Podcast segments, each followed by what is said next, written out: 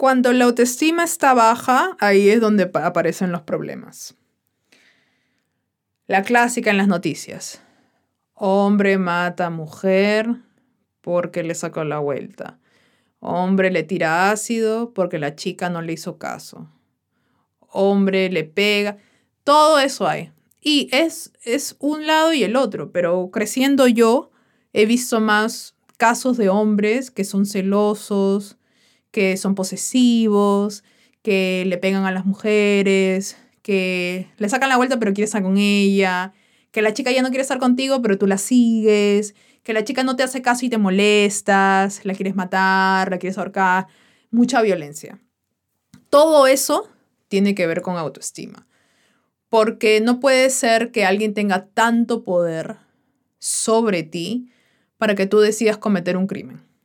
Es imposible que uno no se ponga a cuestionar, aunque sea por un segundo de su vida. Y lo que pasa es de que nadie nos enseña eso. Acuérdense, nosotros no podemos hacer lo que no nos enseñan. Básicamente no podemos hacer lo que no sabemos. Entonces, nunca nos podemos a pensar por qué me duele tanto la falta de aceptación o de correspondencia de la otra persona, en vez de enfocarnos en esa persona. Porque ahora yo, si alguien, si yo quisiera estar con alguien y no me hacen caso, yo diría, bueno, pues no es para mí. No es para mí. No me lo voy a tomar personal porque no significa que porque a mí me guste alguien, tiene que ser recíproco. Sería lindo, pero no lo es o que se acabe una relación y yo me eh, aferre a algo que ya no va.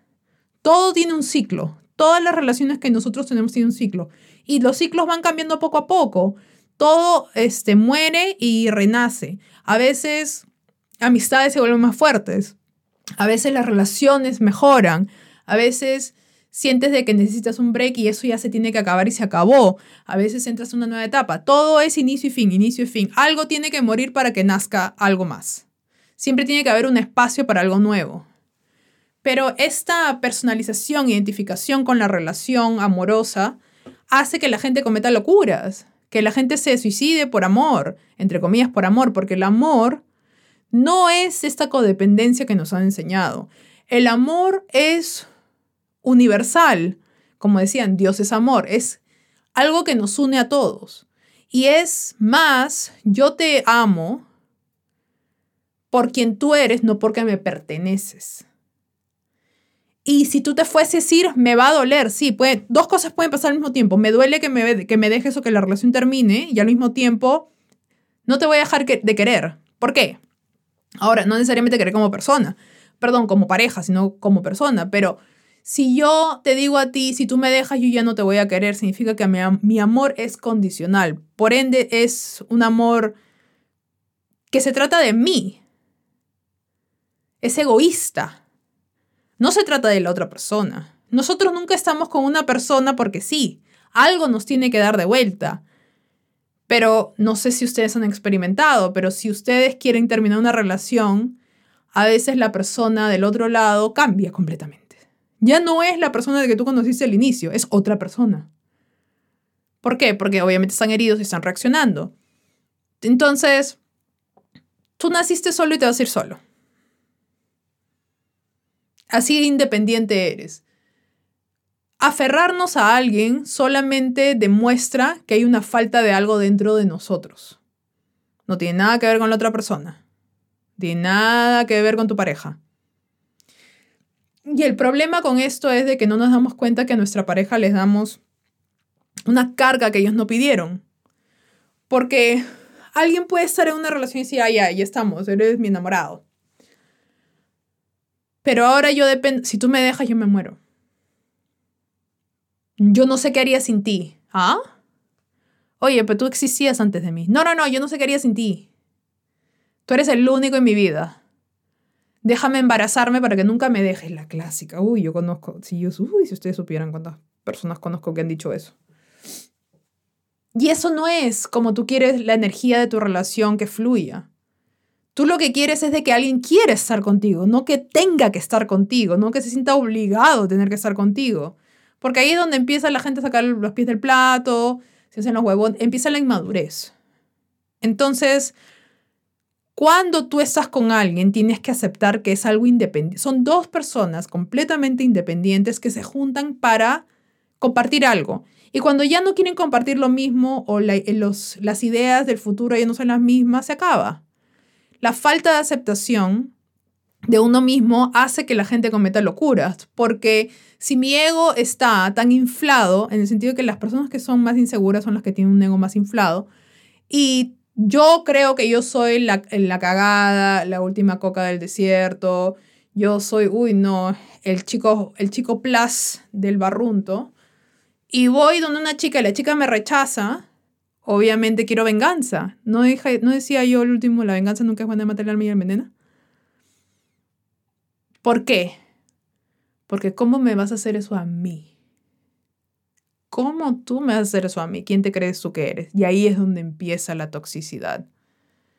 Tenemos que aceptar que las relaciones se van a acabar en algún momento, ya sea de acá a 25 años o mañana.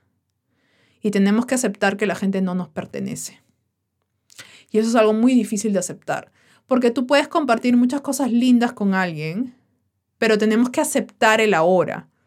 No condiciones a tu pareja y decirle, si tú te vas, yo me muero. Yo tenía mi primer enamorado. Si tú me dejas, yo muero. Y para alguien que está, que es inmadura, que es insegura, que nunca no sabe de la vida y es la primera vez que tiene un enamorado, es tóxico decir eso. ¿Por qué? Porque si algo te llega a pasar a ti, ahora tú me estás dando y yo estoy aceptando esa responsabilidad de que es mi culpa. Tú poner esa, esa esas condiciones emocionales tóxicas, lo único que hace es destruir la relación. Lo único que hace es decirme a mí por lo bajo de tu salud emocional depende de mí. Mi salud emocional depende de mí y tu salud emocional depende de ti. Puedes estar dolido, puedes berrinchar, todo lo que tú quieras, pero nunca puede ser la responsabilidad del otro tu felicidad.